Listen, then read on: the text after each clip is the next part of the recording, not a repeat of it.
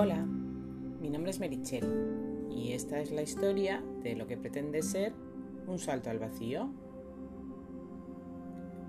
Estos días me estoy encontrando con compañeros, con amigos, a los que por las circunstancias de este último año llevaba meses sin ver. Y me he dado cuenta de que el comentario general cuando me ven es ¿tú cómo estás? Genial, ¿no? Me lo dicen con todo el cariño del mundo, no os creáis. Sinceramente, creo que más que una pregunta es una afirmación llena de cariño.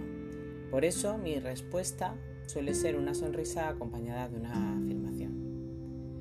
A decir verdad, ahora que lo pienso, lo digo casi como una disculpa, como si mi confirmación tuviera que ir acompañada de una explicación que nadie me pide, pero que yo me creo en la obligación de hacer.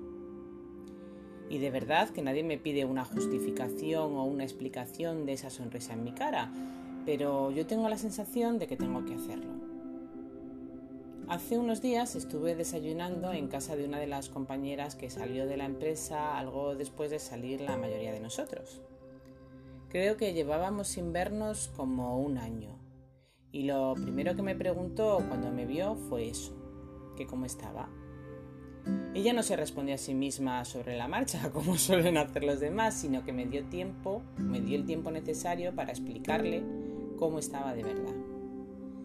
Estuvimos mucho rato hablando de eso, de cómo nos encontrábamos las dos y de cómo habían ido cambiando nuestras sensaciones a medida que pasaban los meses y que veíamos nuestro anterior trabajo con algo más de perspectiva.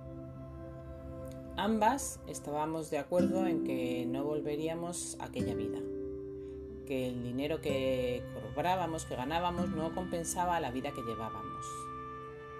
Ahora la vemos igual de triste y desesperanzada que la veíamos entonces, y no logramos saber muy bien por qué teníamos tanto miedo a dar el paso que dimos. A diferencia de cómo lo hice yo, ella no tuvo todo ese periodo de reflexión que yo viví, ese periodo de cálculo, de valorar pros y contras, de planificar la vida financiera durante los años siguientes a la salida.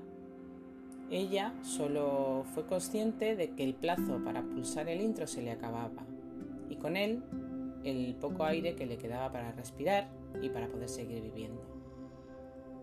Y el último día a las 3 menos un minuto, cuando se acababa el plazo, cerró los ojos y saltó.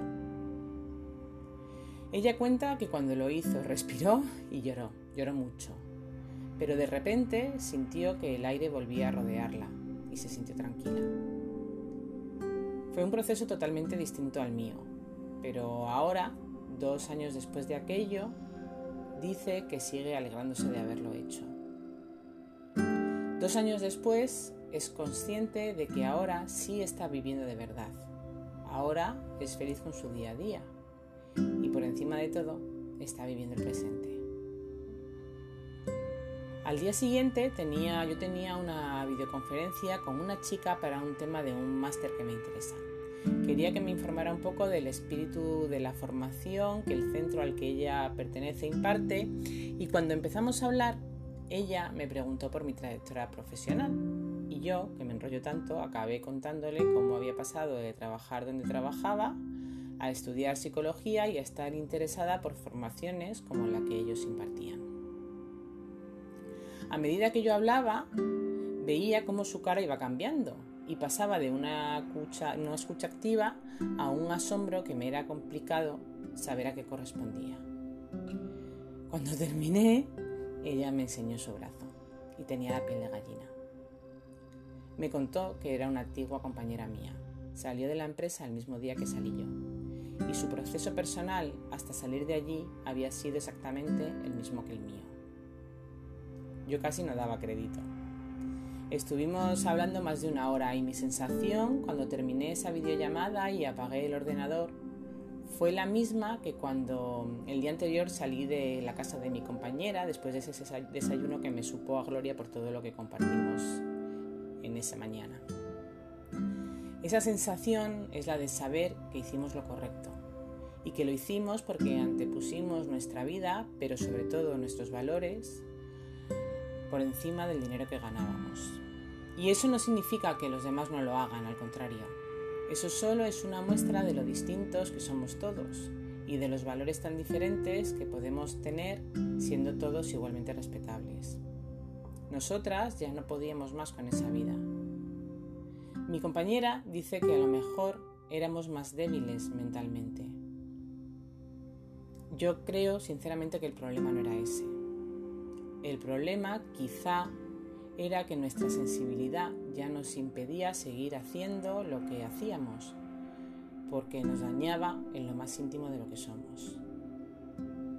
Pero esto tiene otra consecuencia que creo que es la más importante y que también comentamos en ese desayuno y en esa conversación que yo tuve al día siguiente con esta otra compañera.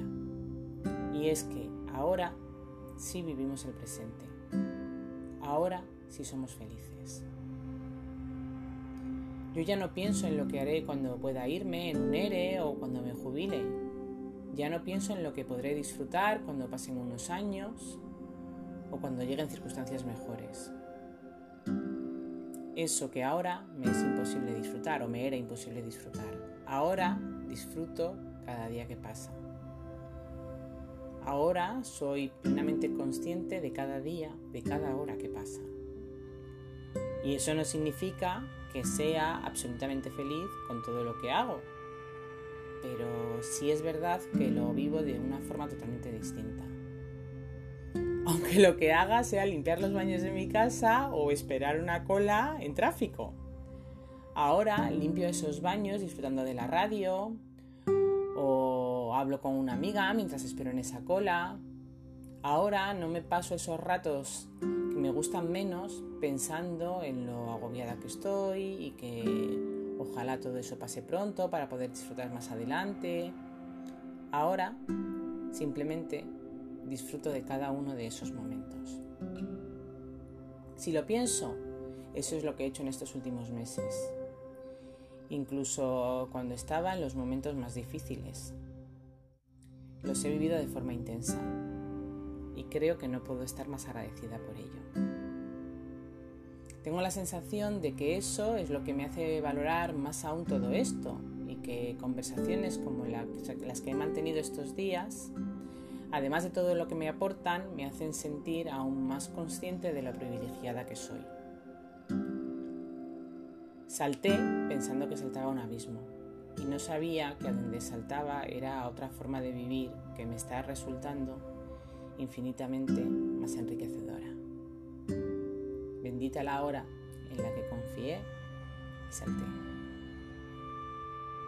Yo soy Merichel y esta es mi historia.